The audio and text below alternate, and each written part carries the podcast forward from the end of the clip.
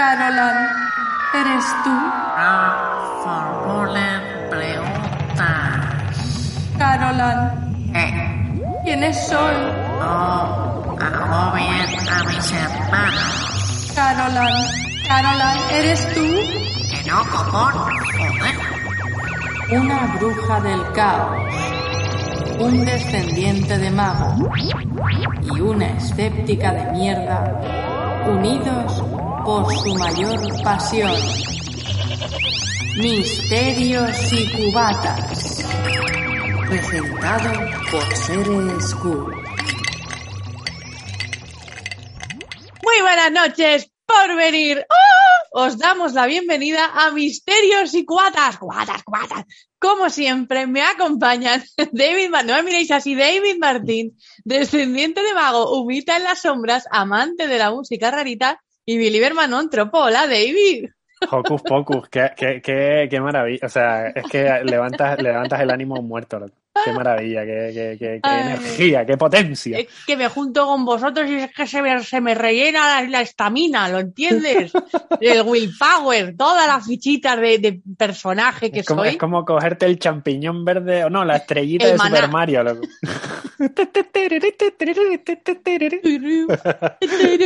¿Y qué pasa? Que también me acompaña Val Hernández e hijo, azotes del maguferío, absurdos por vocación, gamer por devoción y como ella misma se denomina, Estética de mierda, ¿qué tal? Mocos de cabra, ¿qué tal estáis? muy bien. Pues bueno, pues es como has comentado, estoy aquí con, con mi primogénito. Bueno, mi unigénito en realidad, pues solo tengo uno. Pero por eso que si oís cosas por detrás, no es una psicofonía, es, es, es mi hijo. Mi hijo. Pues Sí, muy sí, bien. aquí. Presentado queda.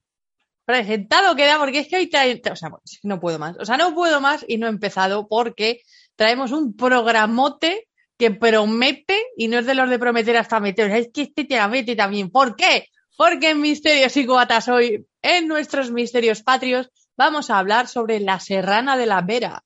Y en nuestra sección de El Biz del Misterio, vamos a hablar sobre las luces de Fénix.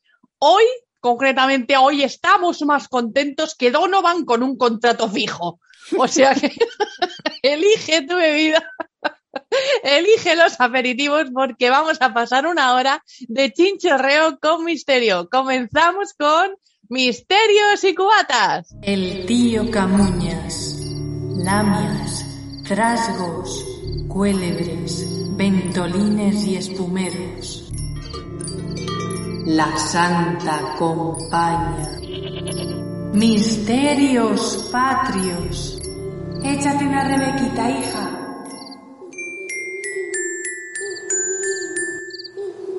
Bueno, pues abrimos nuestros eh, misterios patrios hablando sobre la Serrana de la Vera y es un tema propuesto por nuestro parroquier Pedro López. Muchas gracias, Pedro, hijo.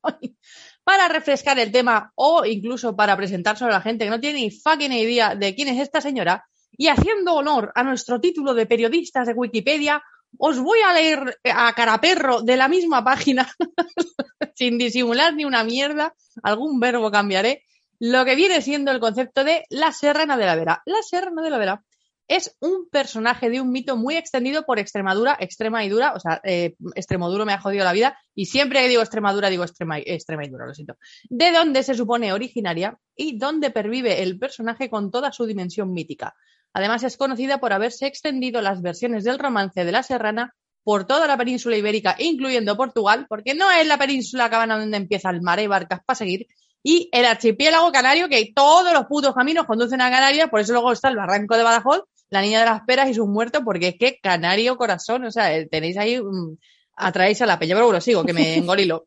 La Serrana de la Vera es una hermosa mujer con apariencia de cazadora o de amazona de fuerza sobrehumana y ciertas características sobrenaturales que vive en los montes y lleva a los hombres con los que se cruza a su cueva para matarlos, a menudo después de emborracharlos y o pasárselos por la piedra. Y después guarda los huesos en una cueva. O sea, es un poco Tinder a lo bestia. Que a mí, si me preguntas, de momento el plan no lo veo ni tan mal, ¿vale? El personaje ha acabado derivando en manifestaciones, pudiéndose distinguir entre la Serrana de la Vera como mito, personaje de los romances, interpretaciones de tradición oral, personaje literario, especialmente en el siglo de oro, y en un ensayo de Julio Caro Baroja sobre la Serrana, se planteaba la siguiente cuestión. Atención, que va a ser de las pocas cuestiones eh, que me dejan la pena que voy a plantear yo hoy, porque estoy engoriladita. ¿Es la serrana una realidad histórica mitificada o un mito transformado en realidad historificada? David Martín, ¿nos vas a sacar de dudas? Pues ya, pues ya me gustaría, ya me gustaría porque eh, yo no, no conocía la, la historia de, la Serrana de la Vera. De hecho, cuando, cuando hablamos de, los temas antes del programa, eh, fuera de micro comenté que a mí Serrana de la Vera me sonaba bocadillo. En plan, por favor, póngame un serranito de la Vera y una Coca-Cola. O y sea, es que lo estoy llevando fatal porque tengo más hambre ahora mismo. Claro, claro, claro. Es que según vayamos hablando de la Serrana de la Vera, más se me va abriendo el estómago. Entonces va a ser como un poco.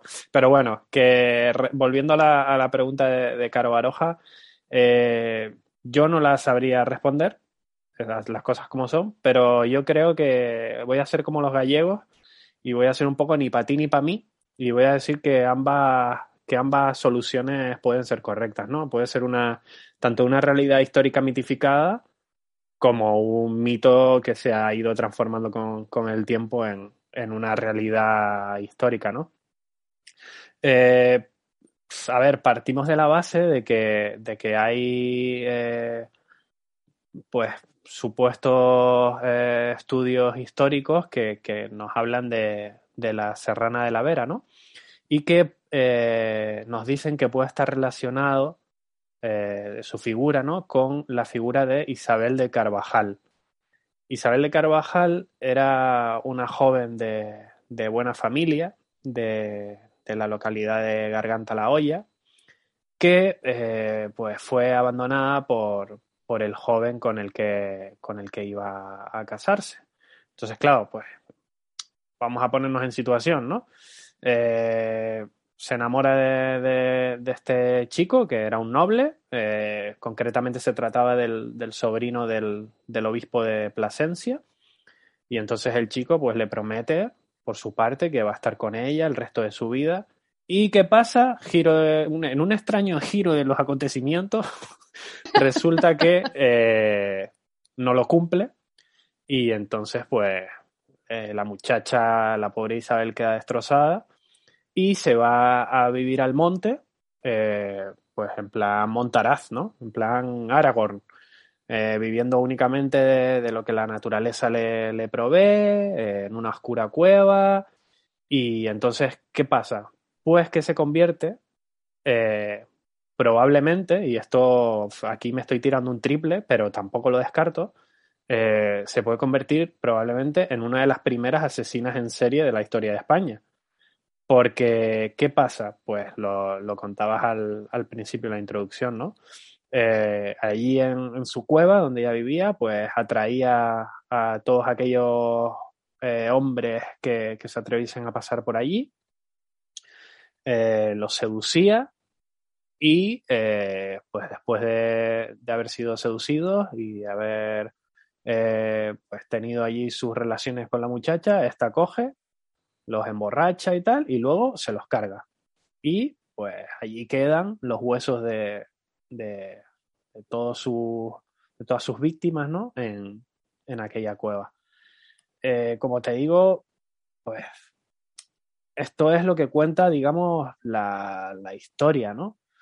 Eh, luego cuenta también la leyenda que, que aprovechaba los, los huesos y, las calaveras de, de sus víctimas en, y los convertía en utensilios, ¿no? De, la, de la vida que ella llevaba, ¿no? Pues igual eh, ut- utilizaba algún hueso, lo tallaba y se hacía un cuchillo. eh, en una de las, de las calaveras, pues la, la abría un poco y la usaba igual quizá como un cuenco o, o algo así, ¿no?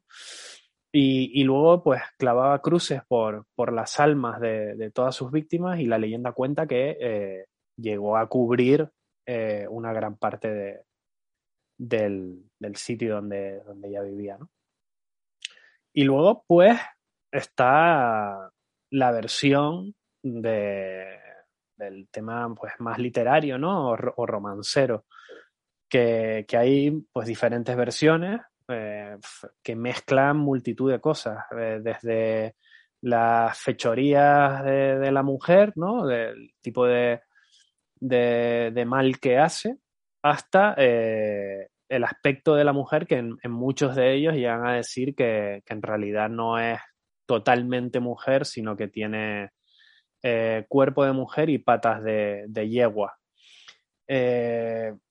Aparte, pues eso, mezcla muchísimos mitos y leyendas de, pues de seres encantados que habitaban aquellas, aquellas sierras, ¿no? Y, y que pues hacían desaparecer a, a personas que, que se adentraban en esos parajes, ¿no? Aquí podríamos quizá eh, conectar con, con esas figuras que, que todos conocemos, como pueden ser las ondinas, eh, las hadas, eh, etcétera, etcétera, ¿no? Eso, esos, esos arquetipos femeninos eh, que, que habitan en, en los bosques y, y en los lugares así naturales y que, que, bueno, pues a tanto a hombres como mujeres y que si no lo sabes manejar, pues te pueden, digamos, llevar al otro lado, ¿no?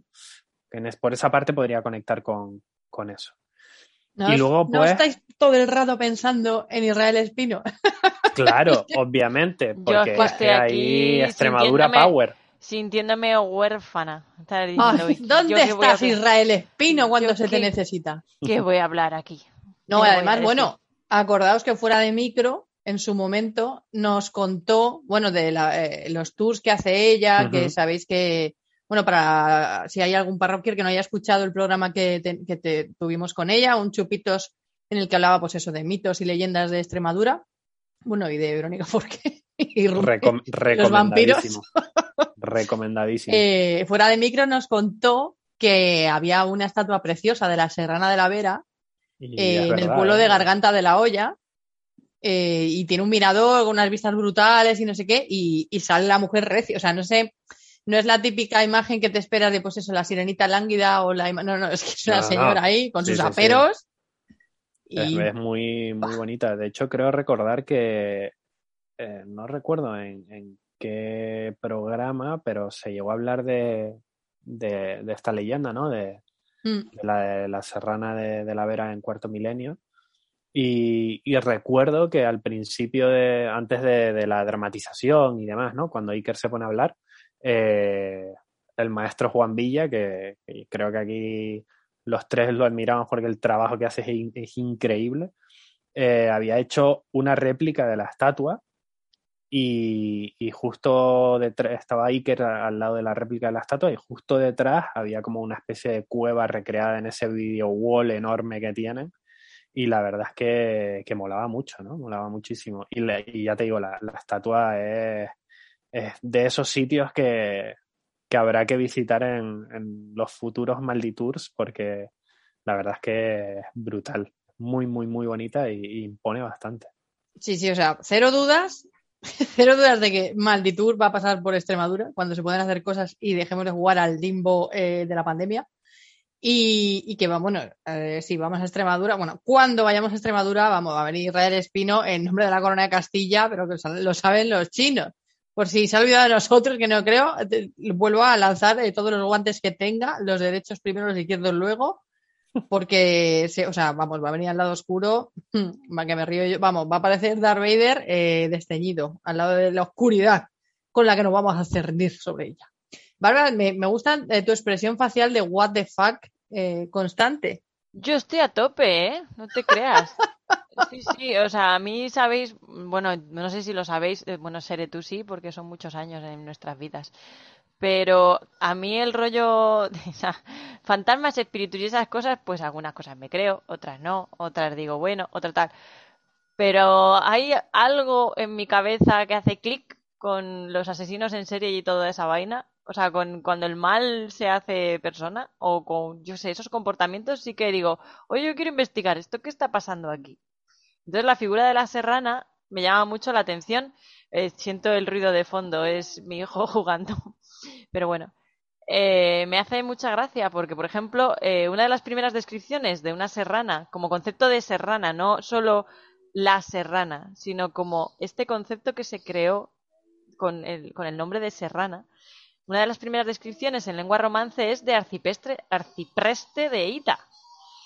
Entonces, jope, tengo aquí todo el musicote. La madre que lo parió, perdón. Así, pero este día que parece que es. Aparece. Sí, sí, ha sonado como Velázquez. Yo quiero ir en un cuadro de Velázquez. Es que ha sonado el pronto. Sí, sí, es que justo está, está poniéndose un vídeo, un video, perdón. Ha sonado un trap Sí. No, extraño. no, no, sí, es, es maravilloso. Ha sido una Sí, mezcla tengo- ahí. en tengo plan, mis propios- El arcipreste de Ita. Tengo mis propios efectos sonoros, Sereno necesita editar esto. Entonces, Vaya. claro, por ejemplo, aquí eh, habla de, de esta serrana y la trata como decepcionante y repulsiva, que me hace mucha gracia, ¿no? Entonces, tiene como una serie de, frasecitas que os voy a leer porque me flipan, que dice, viven en la montaña y por sus pasos y vericuetos, que conocen perfectamente, guían a los viajeros, pero solo cuando les apetece. Son gigantas dotadas de prodigiosa fuerza, contrastando su fuerza con la de un hombre normal que al lado de ella parece un niño. Se presentan armadas de bastón o garrota. Son interesadas y lúbricas, obligando a pagar sus servicios al viajero, sea del modo que sea. Gigantas y fornidas, nada más alejado de una zagala bella y delicada. Son monstruos de fealdad. Me parece una fantasía Sí. esta descripción del concepto de serrana, que obviamente yo me creo con pinzas, es decir, eh, puede ser que hubiese una banda de bandidas o de cuatreras en la zona, pero bueno, ya sabe que en cuanto algo coge leyenda, de pronto son gigantas con una fuerza, pues, pues hombre, a ver. Pues ya te digo yo, en nombre de las gigantas con una fuerza sobrehumana, que estamos un poco hasta el potorro de que el modelo sea. Eh, el- ay, no, eh, ju- justo lo contrario de estas eh, pitiminis de. Vete a tomar porqueleta, tronco. Mira, o sea, y también yo te digo, estoy muy como, cansada. como mujer no giganta, Hmm. tampoco especialmente bajita, pero bueno, como Hombre, mujer bajita, estándar, bajita no eres. soy estándar, ¿vale? Bueno, Como persona estándar, te tengo que decir que yo creo que en cuanto una mujer coge una actitud, una actitud asertiva, una actitud sí. un poco así, ya, eh, y como se le ocurra en una pelea uno a uno, poder contra un tío, ella un tiene que ser tiene que ser ya giganta, reina, eh, mm, monstruo, porque claro, no vaya a ser que una mujer normal, por alguna razón, haya podido meterle cuerpo a un pavo en plan que te meto. ¡Te meto! Entonces ya tiene, tiene que dotarle de una, de una, de un misticismo y de algo así muy chungo, en plan, no es normal, porque si no, eh, en esa época además, que era una época muchísimo más machista de la que vivimos ahora, en esa época, tú que se corra el rumor que unas mujeres normales están choteándose del personal. A ver si va a dar ideas al resto de mujeres. No, no, tienen que ser mujeres horribles, feísimas, interesadísimas, gigantas y porzudas. Bueno, bueno, bueno, una cosa Nunca sobrehumana. cabezudas. Claro. Entonces, a mí me parece, bueno, pues que a lo mejor hubo efectivamente, adiós, ambulancia. En Entre las ambulancias y los soplidos del micro está siendo un festival. Madre mía, si no repetimos el programa. Sí, claro. Ya, con tu tiempo. Pues eso, y... Muy bonito lo, lo que has leído, porque esto venía de un texto muy bonito que has leído, Sí. pero eh, nos ha podido, eh, el, ba- el bacalismo de fondo que tenías nos ha gustado. Ya. Entonces, como somos estúpidas, nos lanzamos al abismo absurdo. Pero estaba muy bonito eh, la referencia al arcipreste de Ita. Y, y me gusta. eh, eh, David, ¿tú no notas cuando a Bárbara le gusta un tema que está como Sí muy sí. zen? Sí, sí, sí, pero siempre. A ver, ella, ella es zen de por sí hasta que le sacas el tema de, de la de la esta, de la burocracia. Pero sí que es verdad que cuando, cuando hay algo así que le gusta, le brillan así como los ojillos, así como. y se Es pone la sonrisita esa de. Pero sí, sí, mola, mola. mola. Hombre, es que estos temas, primero porque nos recuerda a Isra, eso es así, y ya te da buen rollo. Y, y segundo, porque lo que, bueno, por retomar con lo que estabas contando antes, David, eh, pues eso, que hay muchas facetas de la leyenda. Está la que, la que has contado de, pues eso, que una mujer que tuvo ese despecho, se fue a los bosques y se dedicó a cargar gente y a coleccionar eh, calaveras y tal. ¿Qué más? Eh, Luego, pues, leyendas. a ver, luego está, digamos que esa es la parte, digamos, vamos a llamarla leyenda histórica, ¿vale? Tomando los, los posibles hechos como, como que sucedieron realmente, ¿no? Luego está un poco también la, el sentido contrario, ¿no? Está, pues, por ejemplo, eh, quienes como, pues yo que sé, Julio Caro Baroja, por ejemplo, eh, él veía en, la serrana pues una especie de diosa o hada maligna que, que tenía encantada una cueva y que, y que no era en sí una mujer de carne y hueso, sino un personaje más sobrenatural que, que otra cosa, ¿no? Dotada de algunos rasgos desconcertantes, que, bueno, que se podían explicar un poco como, como el resultado de su alejamiento de, de sus semejantes humanos y que la convertían un poco en una, en una fiera que puede ser literal, ¿no? Como, como comentaba antes de, de que hay muchos que, que, cuentan la leyenda y, y, nos hablan de la serrana como, como una mujer con, con patas de yegua o, solo una fiera metafórica, ¿no? Por, su conducta salvaje. Entonces, pues, claro, al final es lo que, esa pregunta, ¿no? Que, es, que lanzabas al principio de, con cuál nos quedamos, ¿no? Con, la, parte de la, de la leyenda histórica, vamos a decirlo así, o con la parte de la leyenda fantástica. Al final creo que es un poco ese, ese arquetipo de la fe fatal, ¿no? Que, todos hemos visto en, todas partes, porque al final no deja de ser un arquetipo. Eh, pues eso, la, típica mujer seductora, eh, que se alimenta un poco de la energía de sus amantes, un poco tal, y que luego, luego pues acaba, acaba matándolos, dándoles muerte, ¿no? Entonces, pues, pues, yo no sabría decirte con cuál me quedo, la verdad. Porque en realidad, eh, a ver, no creo que, que sea un, una mujer con patas de yegua, un poco sátira, ¿no? Pero, pero sí que sí que puede ser cierto que, que esta mujer, eh, Isabel, recordemos que se llamaba, puede ser que existiese de verdad y que realmente, pues oye, sufriese este despecho del que nos habla la historia y se lanzase despechada, como, como digo, a, a los montes y, y, su venganza pues consistiese en cargarse a, a todo hombre que le pasase cerca y, y, y bueno, pues, y, y, ahí queda un poco la historia, ¿no? Mm. Así que... Yo creo que puede sabe. ser un mito balay, ¿sabes? Mito un, poco balay. De, un poco de todo. Un poco de todo.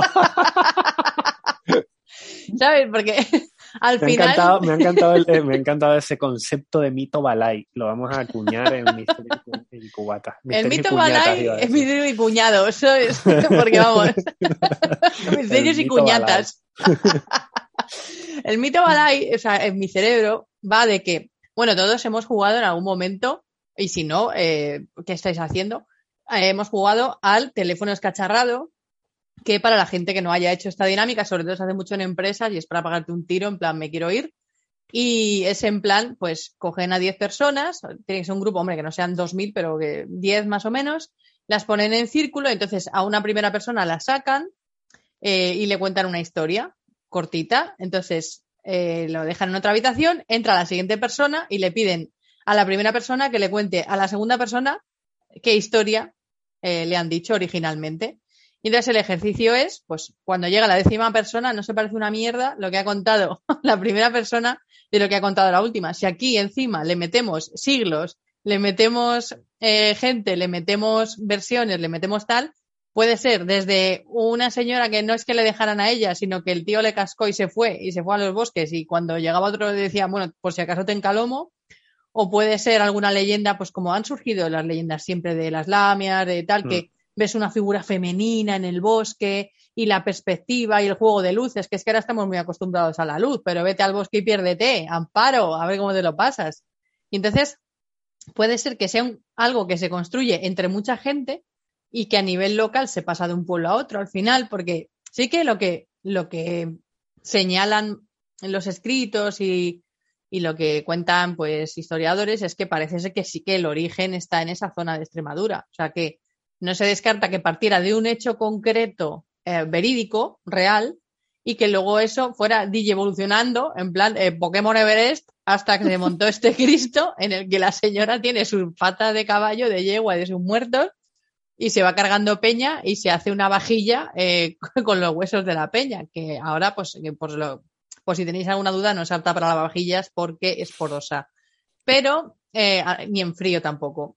Pero Bárbara, yo te digo una cosa. Si consigues relacionar la Serrana de la Vera con Shakira, te di tiempo, ¿eh? Te di tiempo porque todavía queda un poquito para Se que... mueve, se mueve. Todavía queda un poquito para que lleguemos al final. Yo tengo una posible conexión eh, carambolesca y estúpida, por si la tuya no furula, pero la mía es un truño, ya lo, lo adelanto. Eh, y eso, y el caso es que el mito Balai podría haber, haberse dado en un sitio muy concreto, luego haber ido expandiéndose, y luego me gusta porque, claro, al final eh, molaría hacer la ruta de la Serrana de la Vera, ¿sabes? Ir al, al meollo, que sería la garganta de la olla, y luego ir poquito a poco, pim, pim, pim, pim, pim, pim, pim, pim, hasta el lugar más alejado donde hayan oído hablar de esta mujer y a ver qué se dice en Garganta de la Olla y a ver qué se dice en el último lugar más alejado donde preguntemos. Es que, es que eso es muy guay porque una de las cosas que, que leí sobre, sobre el tema, ¿no? Es que esta leyenda eh, es un es prácticamente un mito ligado a, lo que es la cultura de los pastores, ¿no? Son historias que se van contando de, pastores a pastores y- y van llevando durante durante el paseo del ganado de un sitio a otro y se van contando de, pues, de uno a otro y tal, y al final es, es prácticamente una historia muy ligada a, a la transhumancia y es esto lo que extiende eh, las diferentes versiones que puedan haber de, de estas historias, ¿no? De, los romances, de las leyendas. Y, y es lo que tú dices, ¿no? Es, es muy bonito y sería una, una cosa muy guay el, digamos, poder quizá partir del punto cero de la, de la base de, de donde surge la leyenda y luego ir rastreando cómo, cómo puede ir variando de, de un sitio a otro, ¿no? Es un, puede ser un ejercicio muy, muy arduo, seguro, pero muy, muy, muy bonito con total Mm. seguridad también. Y también, eh, con, e- con- justo con este mito, hay algunos que también nos pasa, pero justo con este mito, por este tipo de cosas me alegro de, que exista la sección Misterios Patrios, sinceramente. Porque, porque me parece tan bonito que haya autores y haya escritores, pues eso, como, como los que hemos mencionado antes, y que haya literatura y que haya tradiciones y que haya esculturas y que haya leyenda y que haya sitios que visitar con, con es- ¿sabes? Con esa, con esa mitología Sí, sí, que al al- final, al final es lo que, lo que comentábamos, ¿no? mm, Yo, yo no, no conocía, sinceramente, de- nada de, de esta historia y, y, jolín, pues te pones a leer sobre ello para un poco... Voy a, entre, voy a entrecomillar la palabra preparar el programa. y, y sí que es verdad que, que jolín, pues que, que es bonito, ¿no? Que es lo que tú dices, que al final te das cuenta de la riqueza que tenemos en estas tierras, de la cantidad de historias, de leyendas, de folclore ya sentado o folclore en gestación o yo qué sé, mil, mil millones de historias que, que nos pueden apasionar a, a nosotros tres y a, todos nuestros parroquias y, y es guay, ¿no? Es, es genial el, el darte cuenta de que, de que nuestra llamada piel de toro hay, hay eh, pues esto, multitud de historias que, que desconocemos y que molan un montón.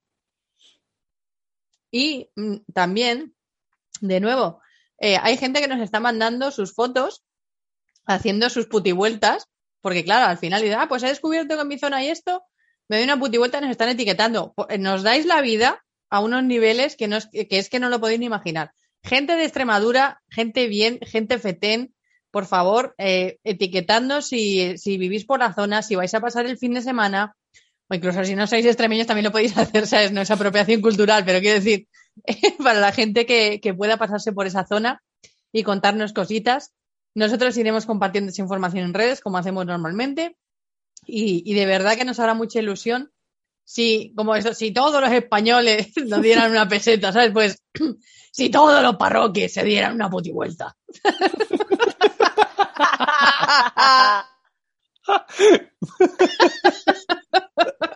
Ay, joder. Es que vamos. es que yo que me enfaraono, vamos, me vengo arriba. Espectacular. espectacular. Sí. sensacional. Pero que se diera una putivuelta. ¿Tú sabes lo que es el acento? Guau, Tú sabes lo que es el poderío. Madre mía, no ¿Tú puedo. O sabes sea, lo tengo. que es una putivuelta? Tracatá, ¿sabes? Traca, pam, pam, pam, pam, Vamos a hacernos nuestra propia campaña. Lo llaman coño. tour, pero siempre se ha llamado putivuelta. Tras. Escucha tú, menos palmas y más Shakira. ¿Has encontrado Escucha, algo? Porque yo tengo una Pues mierda. sí, yo Bueno, tengo una bueno. mierda. ¡Ojo! Ay, ¡Gol en las sí. gaunas! Ojo, sí, no te lo pierdas. Bueno. Resulta eh, que eh, Shakira es una de las personas así célebres del panorama musical que curiosamente tiene terreno, tiene tierras, tiene tierras en Extremadura, en la zona de la Vera. En plan, hubo una época, no sé si ahora está actualizado esta información, ¿eh? pero hubo una época en la que, por ejemplo, en concreto, Alejandro Sanz frecuentaba esas tierras porque le ayudaban mucho ya que allí no era ese famoseo tremendo que no podía el pobre caminar de la vida, ¿no? Entonces le gustaba frecuentar tierras extremeñas y se dice, se comenta, se rumorea que parte de sus terrenos, que tenía varios terrenos ahí en Extremadura, se los vendió a Shakira, en plan, Shakira, pues son coleguis, como bien sabéis. Le dijo, Shakira, aquí vas a estar tranquila, tranquila, ¿sabes? Vente para acá, dámelo ya, dámelo ya y vas a estar como Dios. Y, y Shakira tiene tierras en Extremadura. Ojo, tierras. ojo, eh. Si es que, es que no da puntada sin hilo, eh, la pava. No tiene en cualquier lado, tiene tierras en Extremadura, por favor. Pimentón de la Vera, que siempre lo pongo en mi Instagram, que cuando Peña me dice, ay, qué buen colorcito, porque lleva pimentón de la Vera, ¿me entiendes? Vamos, no lo he hecho como pasta de dientes porque me eh, queda raro, pero siempre, siempre pimentón de la Vera. O sea, pues mira, eh, me alegro, me congratula y me, eh, me da gustico en la espalda que hayas hecho tú eso, porque, me- porque una puta mierda mi relación. ¿Cuál era Shakira. tu conexión, por favor? Jamás tengo lo diré. curiosidad, tengo curiosidad. Jamás lo diré. Va. Venga, te lo digo. Pues mira, resulta que cuando yo era joven, ojo, eh, y Shakira también era joven, ojo, y sacó un tema que se llamaba Suerte. Entonces, Suerte que nacido. sí, eh, versión Barragán. Ole, Versión. Barragán. Madre mía. La versión Barragán de Shakira me gusta a- hasta Hombre, unos claro. niveles vergonzosos, ¿sabes? Ole, ole. ¡Eh, ¡Estoy a tu pie! bueno, a ver. ¿Sabes qué? Ya, perdón. No puedo. Es que es una mierda, es todo peor de lo que está pasando. Bueno, pues cuando yo era joven teníamos es- esas teles que no eran planas, que tenían culo. Y mm, salió. ¿Qué pasa? Es verdad. Pues que mi cabeza es una mierda y como ¿Ya has visto un culo? No, has Ah. dicho tenían culo y en mi cabeza es culo. tú- Tiene tremendo culo, está muy está pacienta, tiene tremendo culo. culo. Es que un temón. Entonces, yo, yo de verdad, es. este, este programa yo no sé si lo vamos a sacar, o sea, y eso Sí, que que- no es domingo. esto Yo lo es- voy a editar, o sea. Bueno, vale. Voy a terminar eh, por contar la mierda de conexión Shakira que había, porque es una basura. Y estoy deseando decirlo para que decir y nos vamos al beef, ¿sabes? Pues resulta que cuando yo era joven, eh, Shakira sacó la canción de Suerte, Whenever, Wherever, Can the Morning Together, y entonces yo me acuerdo que por algún extraño eh, arte de Birlibirloque había una superposición de imágenes en las que ella bailaba con caballos. Pero estaba regularmente conseguido en las televisiones planas y te juro que había que yo pensaba que se había hecho un videoclip bailando con patas de caballo y no lo entendía. En plan yegua. Y entonces, claro, lo primero que me ha venido de la Serrana de la Vera con las patas de la, yegua ha sido tu prima haciendo el whenever, wherever, ahí tiqui, tiqui, tiqui, tiqui, con las paticas de caballo, que luego ya un día lo vi en una tele digna y ya vi que no, que eran caballos de verdad y es que no veo una mierda. Pero todo bien. Y esas son mis relaciones mentales. Como cuando dije lo del sol negro, si es que de repente se activan mierdas en mi cerebro y no tengo el control sobre ellas. Y así me va la vida en general. Eh, ¿Queréis decir algo más de la Serrana de la Vera o nos vamos con el siguiente tema? Nada, beef. ¿no? Dame calor. Teque, teque, teque. Pues nada. Nos vamos al siguiente tema.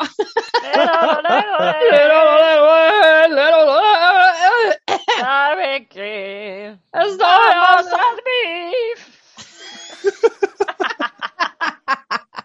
Cristiano eres cool. Que voten manices del chiste yo chate. Vengo a comentar el misterio como yate. Tengo más cara que Belmez en verano. Flow paranormal con el cubata en la mano. Se me va la olla, pero nunca me dopo. No me trago cualquier cosa. Liber Manon Tropo. Yo no nací en un baptisterio. Prepárate para el beef del misterio. Y en nuestro vídeo del misterio. Qué puta mierda más grande, de verdad. ¿Qué pasa? No, no, eh, pero vamos, 10 sobre 10 Comanechi de las invitaciones. O sea, 12 de 10. tu cara me duele. Tu cara me truena. Mi tu cara me, me, me apena, ¿sabes? Tu cara me apena. Tu cara me apena, dolor de... No puedo. Es que de que- Ah, coño, el programa. Escuchadme. Eh, en, en nuestro vídeo del misterio vamos a hablar sobre las luces de Fénix. Que no es el del equipo A, que madre mía, la que le daba yo a ese señor. Pero es un dato que os dejo ahí. Voy a comentaros otro temazo que nos ha sugerido Pedro López de nuevo. Muchas gracias, Pedro. Nos has hecho el programa y mira lo que hemos hecho con tu tema, ¿me entiendes? Pues jodido. no pasa nada, voy a hacer con todo nuestro amor. ¿Sabes, Pedro? Pero bueno, eh, voy a otra vez Wikipedia la saco y lo que os cuento. Las luces de Fénix fueron una serie de avistamientos de objetos voladores no identificados que ya sabéis que ahora no se llaman ovnis, se llaman FANIS, fenómenos atmosféricos no identificados. No acá. puedo. No. Me niego. No. Bueno. Hay cosas que no ocurren. O sea, Fanny's, ¿en serio? Fanny's. En, o sea, en español, que es como si estuviésemos llamando las Estefanías. Y en inglés, que Fanny es. Potorro. un- Exacto. ¿Qué me estás contando? Mm, que no. Pero es con una N y, con, y es con I latina. Me da igual.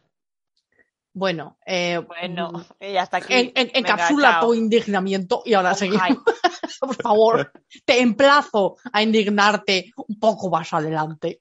ok.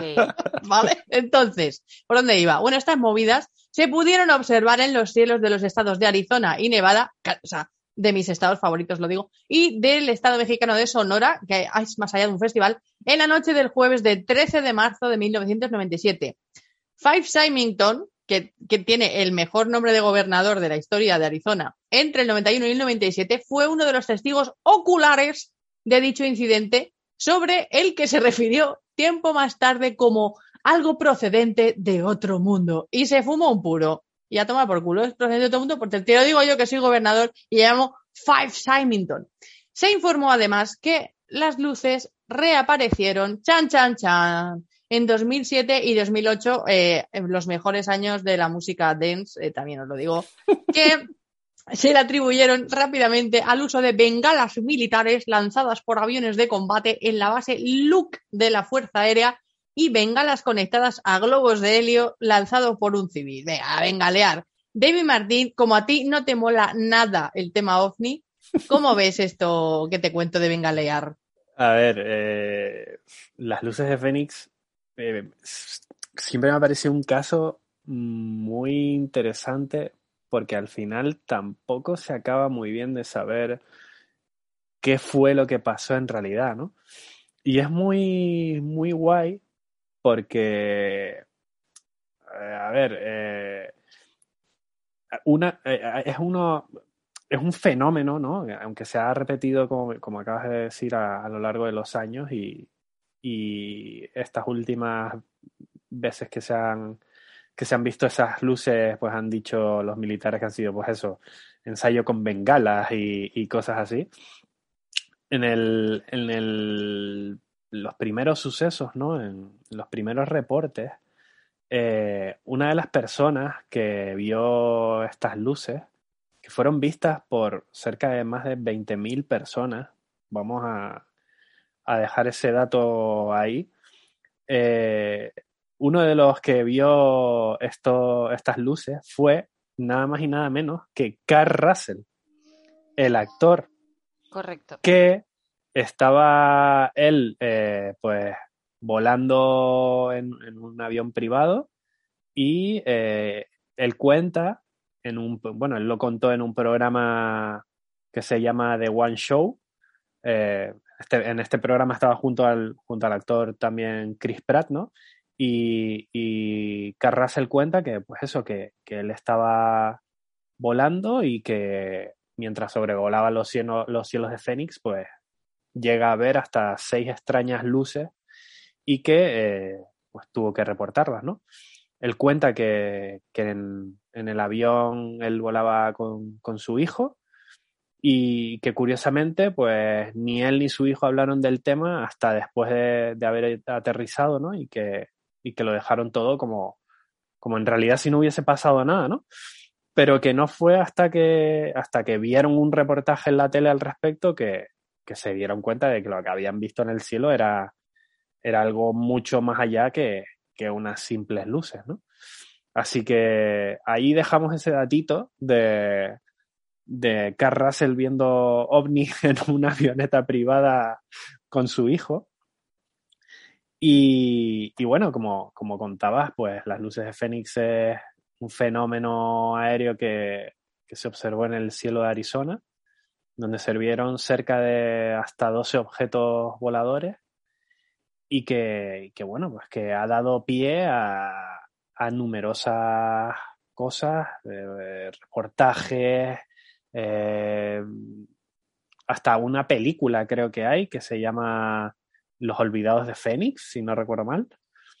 Y, y vamos, es, es un, un, temazo brutal, ¿no? Eh, hay, no sé por dónde empezarte a, contar, porque hay, como decíamos al principio, hay diferentes avistamientos, ¿no? Hay también documentación fotográfica que nuestros parroquiers eh, pueden consultar simplemente tecleando en, cualquier buscador eh, las luces de Fénix o Phoenix Lights. Eh, van a ver diferentes fotos que, que como digo, la gente que vio el fenómeno llegó a, llegó a tomar con sus cámaras. Y, y pues bueno, no, pues vamos a empezar por los primeros reportes, vamos a, a seguir la línea de los acontecimientos. sí, porque además a mí me gusta porque muchas veces te acuerdas cuando, cuando dicen, ah, los ovnis, nosotros tenemos de, a ver, en nuestro logo, el logo que Bárbara odia porque es, hace esas cosas de voy a hacer un logo en cinco minutos y luego lo desdeño, que tiene nuestro ovni de forma normal, pero aquí está, sí, Bárbara dice, sí, confirmo que odio mi logo, muy bien. No lo odio, lo tengo cariño, pero eh, me hace gracia que es el que está viajando por la vida cuando son cinco putos minutos. Eh, de hecho, o sea, tiene todos los errores del mundo. En plan, misterios y cubatas. Ver, he apuntado ni un cubata y me dejáis. ¿Qué letra pone? La Copper Black, que está gordita y me gusta. O sea, es toda la, todo lo que no hay que hacer para hacer un logo lo hice. Pues la gorda Pero... está triunfando, mami. Ya lo dijo yeah, Nati Peluso. Sí. Por bueno, eso no lo cambio. Pues claro. Ya, ya le tengo cariño. Es que es buenísimo. Pero eh, lo que se describió en Fénix no fue precisamente esa forma de alien, o sea, de alien, de ovni pomposetti redondito, sino más bien una V tochísima, ¿no? Que fue es. originalmente. Vamos a darle a David al play, play. Sí, no, vamos a imaginar, pues lo has definido perfectamente, ¿no? Vamos a imaginar una V eh, con una una luz en su extremo izquierdo, otra luz en su extremo derecho, una luz en su vértice y otras dos luces más, ¿no? Aproximadamente. Y bueno, es que pues, se vieron en, la noche del, jueves 13 de marzo de, del 97. Eh, hay muchísimos episodios de, luces en el cielo que, fueron vistos por, como decía, por numerosos testigos oculares entre, entre las siete y media y las diez y media de, de esa franja horaria ¿no? de, de Arizona, eh, en un espacio aproximado de unas 300 millas, que, son cerca de 480 kilómetros, en, en, una línea que, si lo pones en un mapa, ¿no? pues atravesaría eh, el estado de Nevada y, y, Phoenix, ¿no? Y llegaría más o menos hasta el borde de, de Tucson, en, en, Arizona. Hay que diferenciar que, que hubieron dos eventos distintos en, en este incidente, ¿no? La, la, formación triangular de luces que, que, comentábamos, que se veía pasar sobre el estado, y luego eh, una serie de luces fijas que, que también estaban en el cielo de Fénix y que a la gente pues le resultaban también un poco extrañas, ¿no? Eh, la Fuerza Aérea de los Estados Unidos identificó este segundo grupo de luces.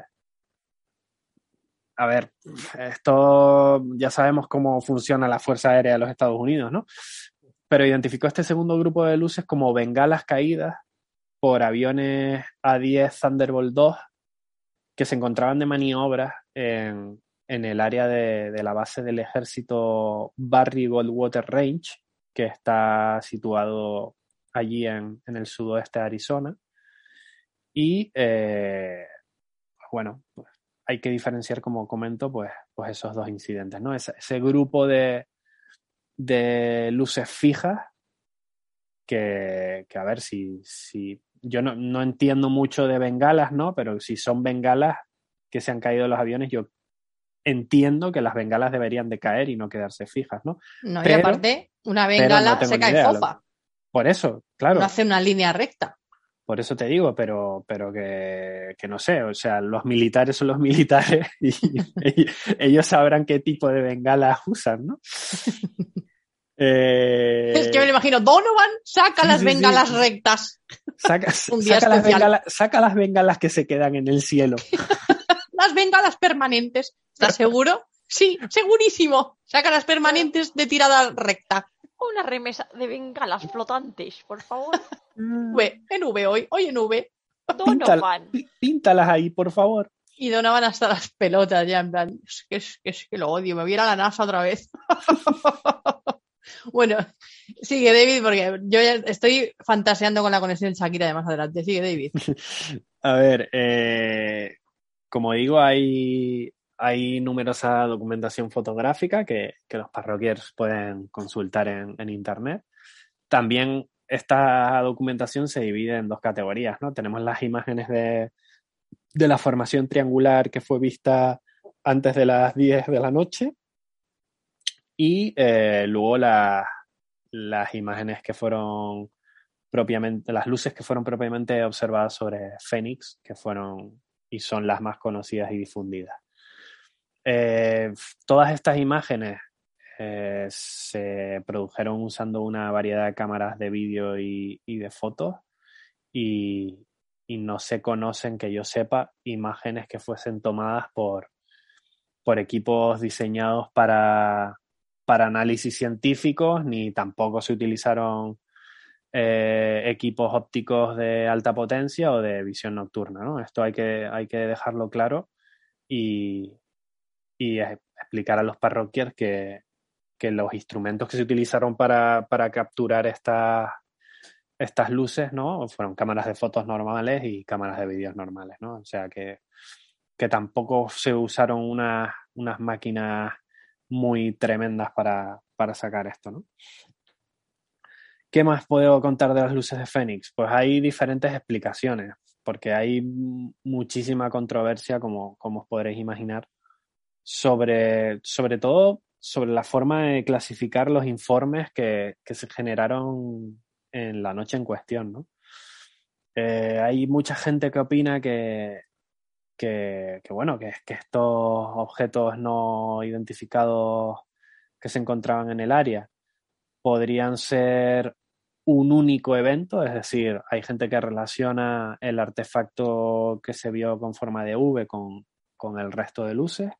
Hay gente que, que cree que son dos eventos por separado, es decir, el artefacto que se vio es una cosa y luego las otras luces que se vieron sobre Fénix son otras y eh, hay diferentes explicaciones, ¿no? Explicaciones al primer evento, a, esa formación lumínica en forma de V que apareció sobre el norte de Arizona. Pues hay gente, sobre todo los, defensores de, de los dos eventos por separado, que proponen que, este primer evento todavía no tiene una explicación que sea totalmente demostrable, pero que hay cierta evidencia de que esas luces pueden ser en realidad aviones, ¿vale? Hay un artículo de, una reportera estadounidense que se llama Janet González, que apareció en el, en el Phoenix New Times, eh, que es, eh, por lo visto hay una cinta de vídeo en la que podemos ver a esta especie de V voladora, ¿no? y que nos mostraría cómo, cómo las luces se movían de manera independiente, lo que podía pues, hacer pensar que no era una estructura unificada, sino que eh, eran diferentes luces y que podían corresponder a aviones, ¿no? Y que, eh, pues bueno, la explicación que daba para esta hipótesis es que la gente podía verlo como un único objeto porque hay un fenómeno que se conoce como contornos ilusorios que puede hacer que el ojo humano pues vea líneas o puntos inconexos y que formen pues, pues una única forma, ¿no? Y luego está pues las diferentes explicaciones de las que ya hablamos al principio de las otras luces, que eh, pues bueno, eh, ahí está lo que dice la Fuerza Aérea de Estados. Unidos de que eh, pueden ser bengalas, las bengalas que, que lanzó Donovan. Esas bengalas que se quedan estáticas en el cielo durante casi dos horas y que no dejan eh, ningún tipo de rastro, ni fosforito, ni nada, ¿no? Pero que, que, oye, que yo estoy hablando, lo vuelvo a, re- a repetir, ¿no? Estoy hablando desde mi más profundo desconocimiento Mm. Y que igual, en realidad, sí que hay bengalas que puedan que puedan actuar así, ¿no? Que, que se lancen y queden fijas en el cielo durante X tiempo y que luego caigan o desaparezcan o se apaguen, ¿no? Pero ya te digo, de, de entrada, cuando yo leía sobre las luces de Fénix, era como, ¿en serio? ¿Bengalas? Fue un poco, un poco rollo la avalancha de, del, Ah, no, del no, paso de Adlov, ¿no? no. Era como, ¿pero en Avalancha, serio? No se lo mis cree ni el Papa, vamos. mis Avalancha mis cojones. Pues esto viene a ser un poco bengalas mis cojones también. De veredicto, entonces vamos a hacer un voto. Mis Tenemos, cojones. bueno, pues no, no es que ni lo, ni lo enuncio. Aquí. Y eso que estamos con la escéptica de mierda, ¿eh? O sea, la escéptica de Hombre, mierda, cuidado. Vamos a ver. eh, mm, es que a mí lo que no me gusta es que se me tome eh, por imbécil. Es decir, vale, no sabes lo que son las luces. ¡Ah!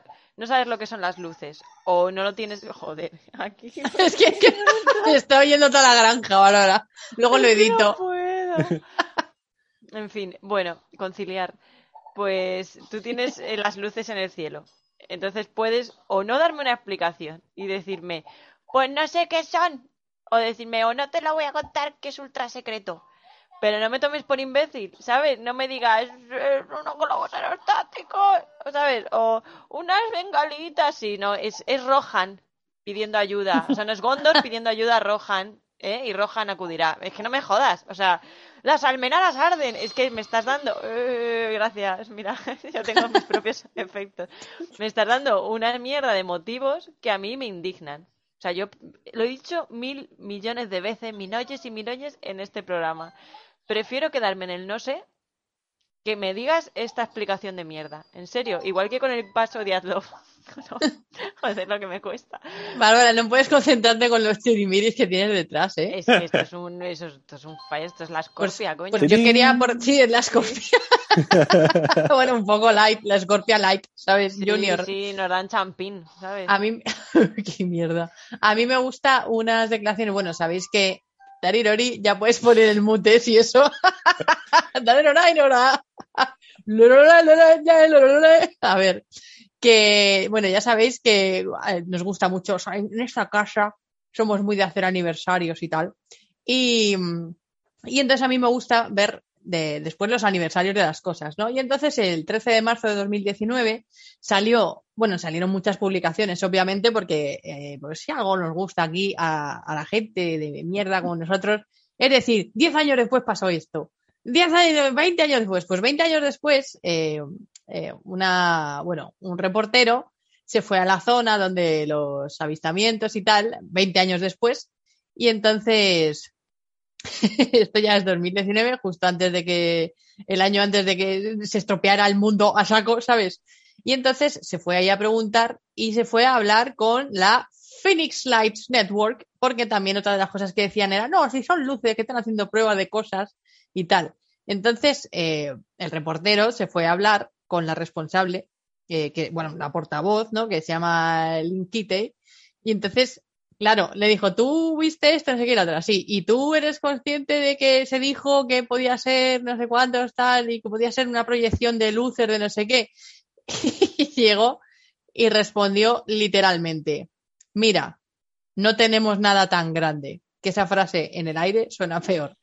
Estaba totalmente enmudecida y nunca he visto nada, ni siquiera parecido a los colores del escape que impulsó esa cosa. Era tan grande como el centro de Prescott, la, localiza- la localidad donde apareció, y bloqueaba completamente las estrellas. O sea, era tan, tan brutalidad y, y tan lumínico en algunas zonas que bloqueaba las estrellas. Y le van a preguntar precisamente a la persona una de las, digamos, eh, razones, ¿no? Eh, O excusas o lo que sea, en plan de, no, no, es que se estaban haciendo pruebas de luces y en algún momento, la prueba de luces de capital, ¿sabes? ¿Cómo va el tema? ¿Sabes? Que vas ahí... eh, y esta señora, 20 años después, dice, eh, I call bullshit, ¿sabes? O sea, que es que ni de coña, que no hemos sido nosotros, no tenemos nada tan grande. Si tuviéramos algo que abarcara tantísimo rango de espacio, porque claro, decía, es que no era solo la forma y tal, es que era muy tocho, es que era enorme. Y decía, si tuviéramos algo que abarcara con ese nivel de, luminosidad y, vale, pero es que encima ni por tamaño ni por potencia tenemos nada ni parecido ahora, 20 años después. O sea, lo que le decía era, es que ni ahora, si ahora, mismo me dices, reprodúceme lo que pasó aquí, pero con la tecnología de ahora, ahora mismo con las luces que tenemos nosotros, no. ¿Podrías usar un láser? Sí, pero es que el láser se ve que desaparece en el infinito. Eh, ¿Podrías saber, eh, yo qué sé, en un sitio nublado que hacen? Sí, sí, pero que es que se nota que no. Y estuvo, como dice David, varias horas. O sea, no fue un flashazo, no fue de estas cosas que ves con el rabillo del ojo. Entonces, eh, lo que dice Bárbara de no me gusta que me tomen por tonto, pues sí, eh, a veces estas cosas ocurren y al final, como siempre repetimos de nuestro amigo Servando de la Felguera, entre la leyenda y la historia me quedo con la leyenda, ¿no? Claro. Al final yo creo que, a ver, yo, separaría los diferentes sucesos, ¿no? Eh, como, como mucha gente que ha investigado el tema de las luces de Fénix hace. Un suceso sería la visión de estas luces con, en formación, ¿no? Con forma de V, esta especie de aparato gigantesco que sobrevoló gran parte de Arizona. Luego eh, serían los otros sucesos lumínicos que han tenido lugar en, en Phoenix. Uno de ellos es el que comentaba de, de las bengalas que, que tuvo lugar en, en 2007. Mm. Que, que bueno, pues eso, eh, hay oficiales militares que, que dijeron que aquello no era un ovni, que las luces eran simplemente bengalas que se habían lanzado durante un ejercicio aéreo.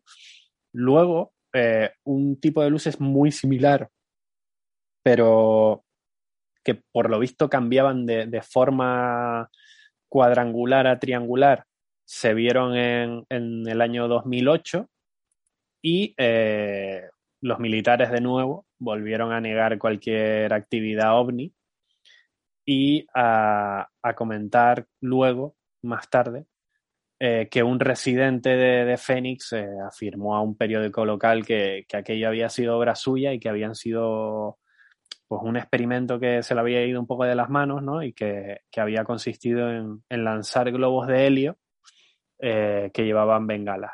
Y que, por lo visto, esta, esta versión, estas luces que, que se vieron en 2008 habían sido, pues, este, pertenecían a este experimento casero, ¿no? Y fue algo que, que por lo visto confirmó la, la policía después, ¿no? Luego, hace relativamente poco, tan relativamente poco, que estoy hablando de mayo de, este año, eh, la gente volvió a ver luces en Phoenix, unas extrañas luces en formación, y señoras y señores, eh, no tenían nada que ver con ovnis, sino eran las sempiternas luces de, de los satélites de, de Tesla, ¿no? De, de este grupo de, de luces que, que, muchos hemos visto, ¿no? Eh, de los satélites Starlink. Y, y, pues esta vez tampoco tenía nada que ver con, con ovnis, ¿no? Yo, yo me quedaría principalmente con, eh, con algo a destacar de las luces de Fénix, con ese primer suceso eh, que tuvo lugar en 1997, de esa formación triangular que, que vamos, que, que dejó a todo el mundo asombrado, ¿no? Y que, y que como bien comentabas, era, era algo obscenamente grande.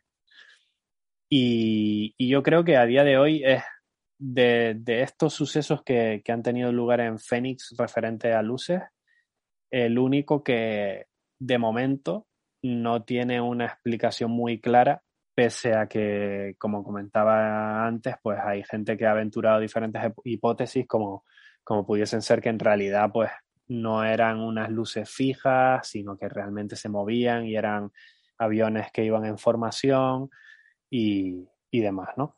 Pero yo creo que si nos tenemos que quedar eh, con un único suceso que sea un poco más inexplicable, sería con, con ese, con el suceso primigenio que, que tuvo lugar en el, en el 97 y que a día de hoy pues todavía no, no sabemos muy bien explicar. Tú si tenemos que votar entre ovni o experimento militar, ¿qué votas? Uf, eh, estamos hablando únicamente del primero. Sí, sí. Eh, pues te va a sorprender, pero yo votaría por experimento militar. ¡Oh, yo también! ¡Uh! ¡Consenso! Sí, sí, sí. ¡Vamos al Sí. equipo estético de mierda! Espera. No, Todos perdona. al tren. A ver, Todos es- al tren. No, no Última tanto- llamada. quizá no tanto escéptico de mierda, pero No. sí que es verdad que, que no optaría por, por nada extraterrestre, ¿no? Creo que que ya conocemos Dinamitando el a- programa desde el número uno. Tiene conocemos, tremendo culo. ya Tiene el conocemos- tremendo UFO. Pum, pum, pum, pum, pum. repito, ya conocemos cómo funcionan la Fuerza Aérea de los Estados Unidos y creo que, que tiran mucho más balones fuera de... Tiran más dos ufos que dos carretas. Exacto, sí, sí, sí. Así que optaría por experimento militar, pero sí que es verdad que si eso es así, si realmente fue un experimento militar, eh, es algo que mucha gente sospecha, ¿no? Pero está claro que, que tienen una tecnología que va muchísimo más allá de lo que a día de hoy nosotros creemos conocer. Y, y bueno, pues, pues ahí queda, ¿no? O sea que a tú lo he dejado níquel. Bárbara, ¿tú qué pasa? Que yo, hombre, por supuesto, es un. Para mí es un experimento que querían hacer así de tapadillo, pero se lo encargaron a Donovan. Entonces, De nuevo. claro, Donovan dijo, ¡oh! La que he liado. Y luego dijeron, no, no sabemos qué es, unos globos, unos globos de estos de met- metafísico, unas bengalas. Globos metafísicos. Globo metafísico el que llevas tú, chata. Eso iba a decir yo. Iba a decir meteorológico, Era un globo poético. ¿Qué dices? iba a decir meteorológico, Ay, y no qué sé en qué momento la sinapsis, la sinapsis ha hecho, ¿no? El globo metafísico. Te lo juro, o sea, a mitad de palabra el cerebro ha hecho harakiri. Y, o sea, eh, Seppuku. ya, es que me gustaría decirte qué ha pasado, pero no lo sé. ¿Tú te crees que puedes decir? Yo creo que era un globo metafísico y que David y yo no nos tenemos como Rottweilers ahí. Ah, ah, ah, ah. No, no, no, no pretendo Yo nada. creo que era un globo metafísico. Déjame hablar. Hablemos de los globos metafísicos. ¿A quién no le va a gustar? ¿A quién no le va a gustar un globo metafísico de Fénix del, del año 97? Lo descubrió mi abuelo. Lo descubrió nuestro abuelo, Carrasel. No puedo con el globo metafísico. Qué maravilla, ¿eh? No lo supero.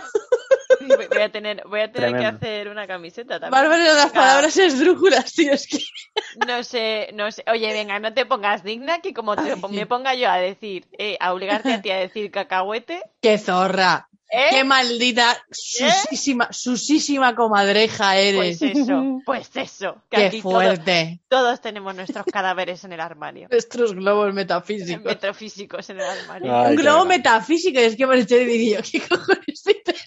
Sí, sí, sí, de repente te, ha, te sal- juro que no sé de repente ha. Es saltado que el rollo filosófico ahí y de repente ha sido como, ojo, ¿eh? no sé qué pasa, no sé qué pasa. Es que de verdad que mi cabeza se chispotea. O sea, mi cabeza, No, no, pero, pero que me ha encantado, ¿eh?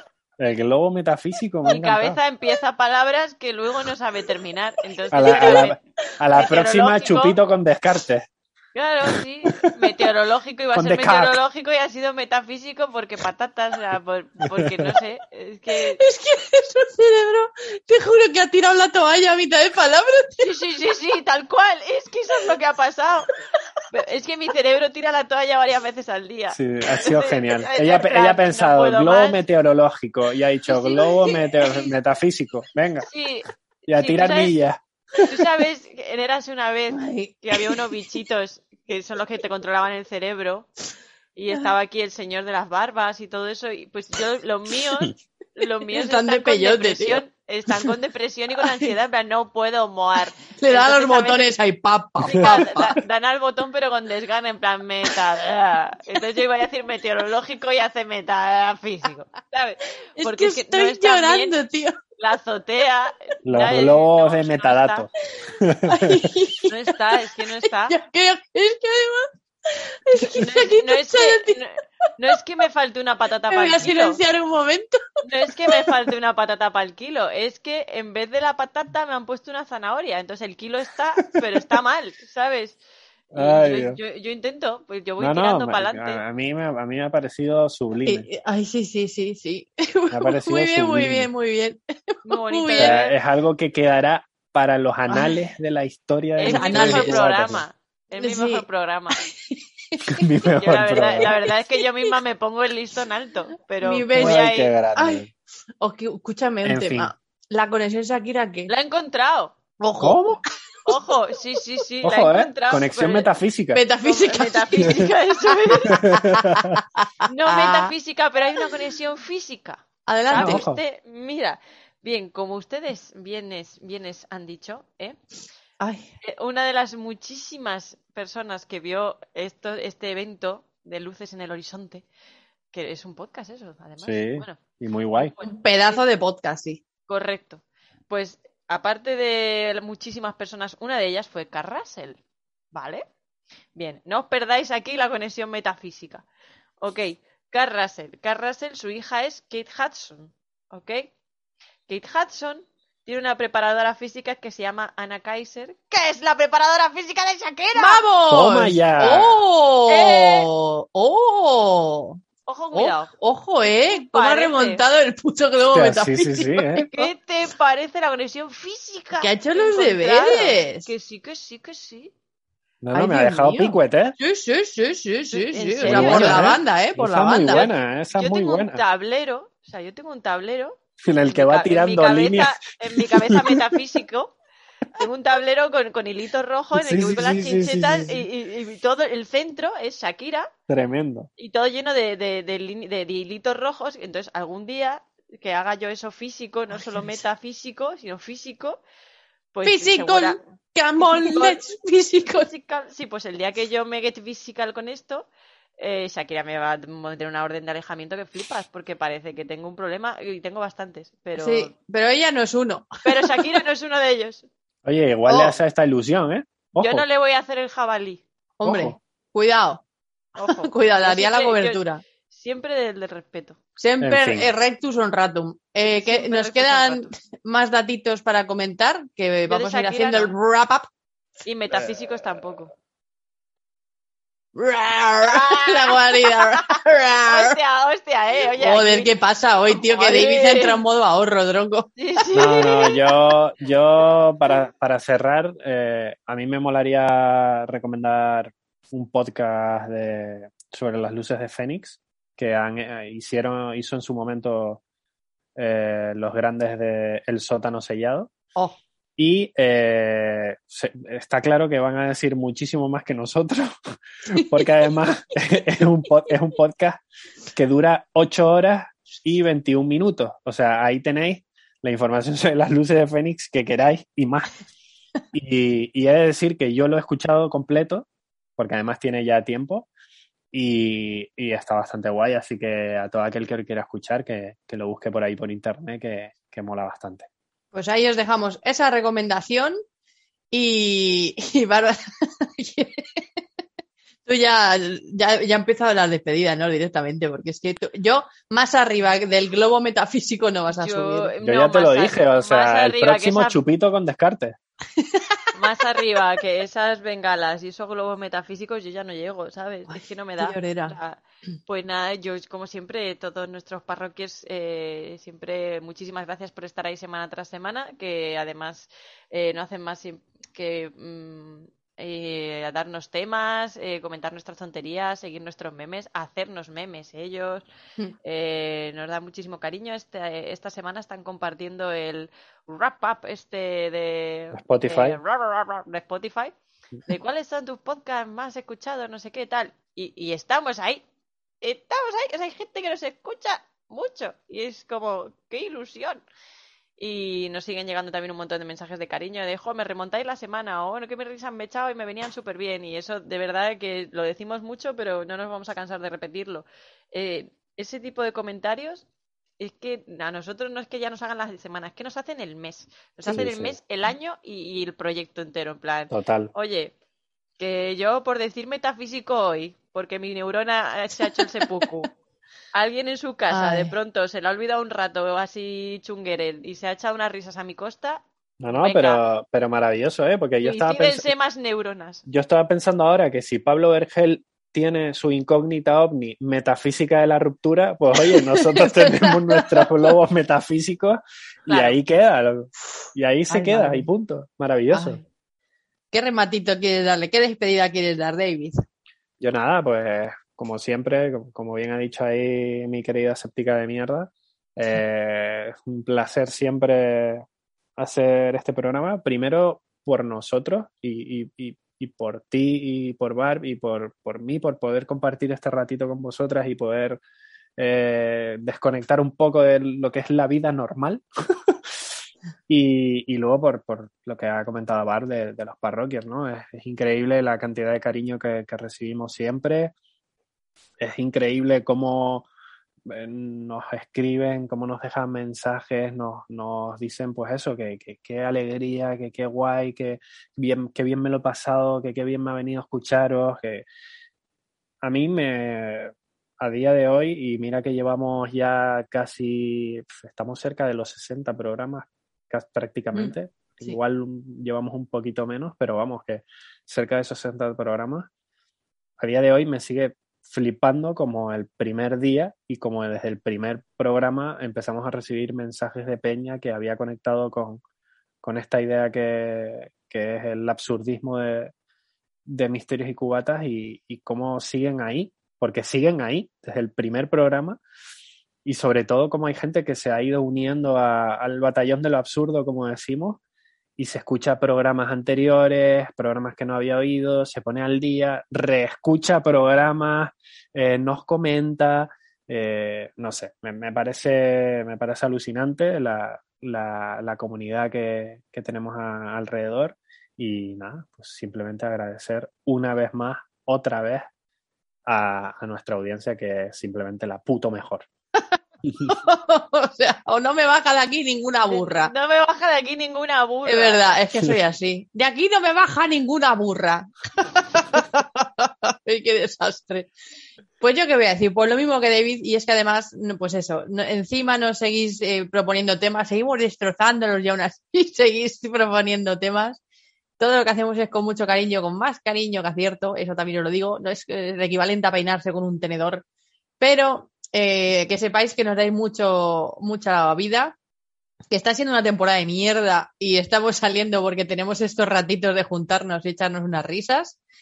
Que, y que cada vez que nos escribís, cada vez que alguien eh, me etiqueta y pone todos somos Donovan, eh, pues sí, efectivamente todos somos Donovan porque ya es hora de que demos visibilidad a esa gente que curra en las sombras, a esa gente que solo quiere reírse un poquito y que no quiere estar ahí dando la chapa de todo lo que sabe y que no quiere estar ahí diciendo "Oh, esto bien, esto sí, esto mal y simplemente echarnos unas risas.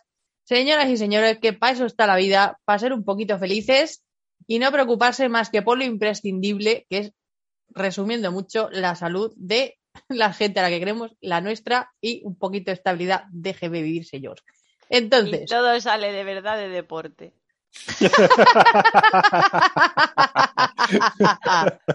el deporte el- y el patrimonio, esta tan grande institución. Que pues ya con este globo homeostático de valor, Homeopático. homeopático, es decir, que, que no. No un globo hincha. que no sube del todo, sube un poquito. Mucho aire.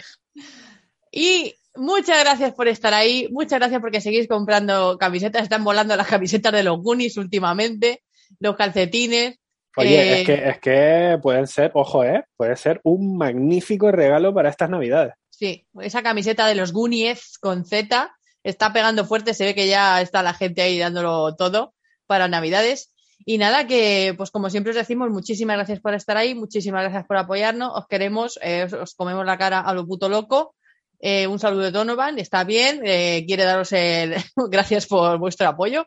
Y como siempre os digo, no podemos eh, tocarnos, pero podemos oírnos y vernos. Y nos emplazamos al siguiente programa de Misterios y Cubatas. Hasta la próxima. Adiós. Chao. Si te has divertido escuchando Misterios y Cubatas, suscríbete a nuestro podcast Mari Carmen. No te olvides de compartir, comentar y seguirnos en redes sociales. Toma nota, en Instagram somos Misterios y Cubatas, en Twitter Misterio y Cubata en singular y búscanos en Twitch como Misterios y Cubatas. Gracias por unirte al batallón de lo absurdo.